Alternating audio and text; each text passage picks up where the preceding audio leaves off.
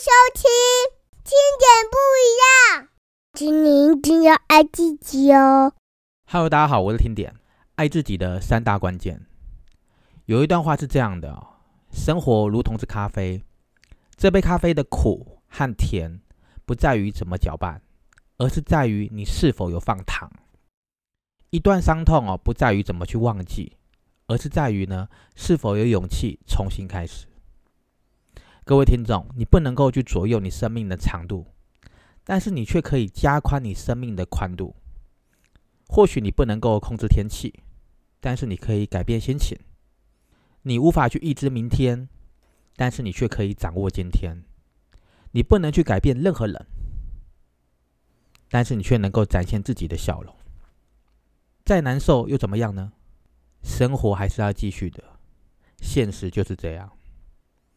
生活的苦和甜，不在于怎么搅拌，而是在于你是否在生活中放了糖。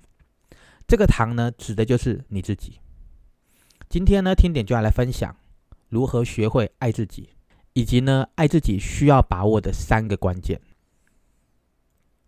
爱自己的第一个关键，当个最会激励自己的人。生活中呢，难免会有遇到不如意的时刻。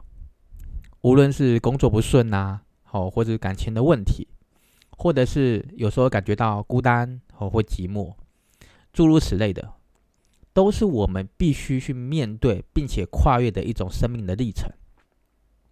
就算没有人陪在身边，好，没有人陪伴你，自己也应该要努力成为自己最好的安慰者和鼓励者。现在市面上呢有许多会教大家爱自己的一些网络的文章和书籍。但是呢，最重要的还是要让自己清楚明白，并且相信一件事情，那就是自己是值得被爱的。这一点呢，往往也是影响着一个人是否能够快速走出伤痛、远离负面、自在的做自己的主因之一。我们呢，都应该去学习，去享受和自己对话。在现实生活中呢，没有一个人能够永远陪在自己身边。除了自己以外，因此，自我安慰和自我的肯定就变得是至关重要了。当一个人可以习惯的自在的做自己，接纳全然的自己的时候，很自然而然的就能够展现出健康的心态和自信心，也会越来越喜欢自己。所以呢，爱自己的第一个关键就是当个最会激励自己的人。接下来呢，爱自己的第二个关键是给自己一个安静独处的时间和空间，并且常怀感恩之心。人哦，为什么需要安静的时间呢？其实答案是非常简单的，因为我们的身体需要。这也是哦，为什么医疗的机构，很多的医院呐，或是医疗机构禁止吵闹喧哗的原因。若是能够搭配冥想治疗。更能够帮助缓解疼痛和不舒服的感觉。在美国呢，美国纽约大学的兰格尼医学中心心理学家邦尼马斯克也表示了，正念能够促进对健康的重要性。而且他还建议哦，一天安静二十分钟，如果能够固定时间更好，你可以选择在早上、中午哦，都是很好的时段。因为呢，由于现在的人哦，长期处在高压的情况下，高压力的这种环境之下，以至于很多的人在思想上变得容易疲乏。如果没有安排可以让自己身心安静下来的时间，人的注意力就会下降，造成所谓的思考和解决问题的能力也会随之减弱。所以呢，懂得去排除加重脑部负担的那种干扰源。就是舒压的关键了。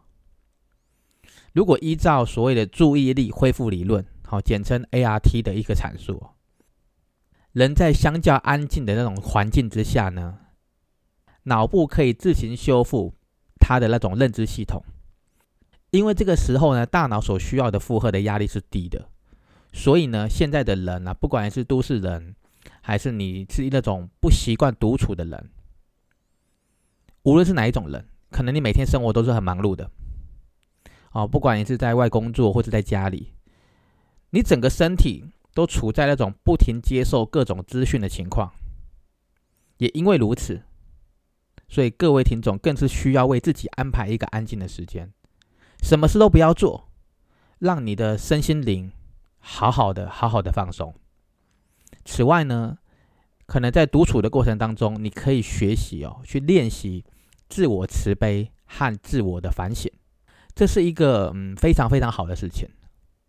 如果你可以练习自我慈悲和自我的反省，这样你也可以提醒我们自己。学会感恩，并且拥抱自己的性格，包容那些些微的小事，以及有一些看似不完美的表象。如此一来，你也可以让自己更爱你自己。根据美国的加州大学（简称 UC） 它的心理学系的一个研究发现哦，感恩和慈悲的心态，除了能够提高人们心中的那个幸福感，还能够有帮助于克服障碍和困难。甚至是能够避免重蹈覆辙。所以，当一个人他是在安静的那种环境啊状态下，他的大脑会自动切换成既定的一套系统，让我们可以进入到潜意识之中。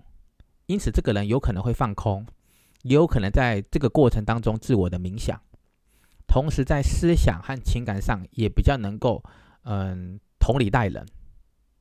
而且，当他专注在安静的这种氛围当中呢，他的头脑会更加的清醒，更加知道事情的先后的秩序，也比较不会手忙脚乱的，因为多了一些时间去思考和审查。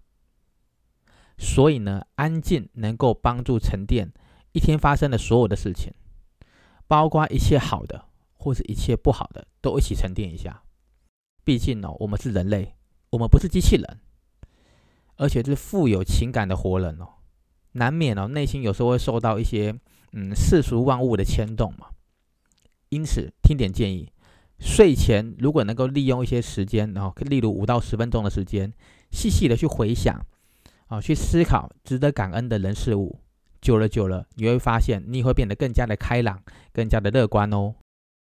这个是爱自己的第二个关键，哈，给自己一个安静独处的时间和空间，并且常怀感恩之心。接下来呢，爱自己的第三个关键，第三个关键是宽恕自己的失败。想要培养爱自己的一个思维哦，最重要的就是先不要对自己太严苛。要爱自己，首先要对自己展现同理心。特别在面对自己失败的时候呢，一定要给自己关怀和爱。懂得爱自己的人呢，就算面对着压力，仍然可以耐心的调整自己的心态。当然啦，这不代表的要压抑生气，或是去压抑让我伤心等等的负面情绪，只是不要过度的严格，呃，算是严厉的去责备自己的不好，或是自己的不足。应该去接纳自己的失误和软弱。其实第三个关键蛮重要的，因为呢，嗯，很多的听众哦，可能都是我们华语体系的嘛，传统的华人的文化注重谦虚的美德，但是这个特质有时候会不小心变成是自我批评的一种习惯，所以要不断的提醒自己，哦，无论做得好，无论做得不好。都不要去贬低自己存在的价值。呃，例如嘛，你可以跟自己说嘛，现在的失败只是在登顶前的一个小小的低潮或小小的低谷。保有自信，爱自己，才是迈向巅峰的一个王道。失败又怎么样呢？先建立自信，先爱自己，才有机会得到喜爱的、想爱的，或是想要的结果啊。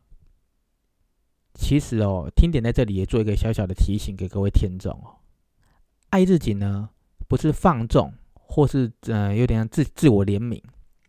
有的人会把爱自己跟放纵还有自我怜悯混为一谈，那感觉就好像是你对待小孩一样嘛。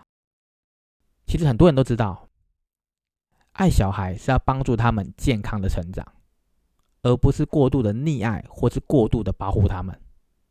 所以呢，生活受到了挫折的时候，碰到了困难的时候，爱自己的人呢，不会用放纵的方式来做一种发泄，或者是逃避啊。啊，当然有一些人会胡思乱想啊，沉浸在自己的问题当中，或是钻牛角尖。这里要建议的是，要能够适时的来换位思考，用一些呢对自己还有对他人无害的方式得到舒压。个人觉得真的是蛮重要的，所以呢，爱自己这三个字啊，讲起来很简单，但是实际上呢，必须让自己维持一个爱自己的好习惯。所以呢，爱自己可以从勇于做真实的自己开始，勇于去承认问题的存在。如果心里有许多无法释怀的感觉，承认这些问题的存在之后呢？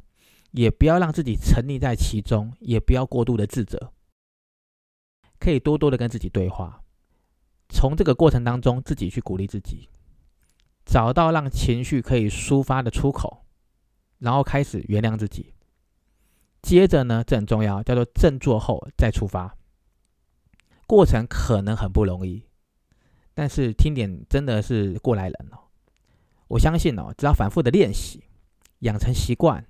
内在的情绪就会越来越稳定，自己也会更懂得爱自己哦。那今天我们就聊到这里喽，好，我们下周见。谢谢收听，听点不一样。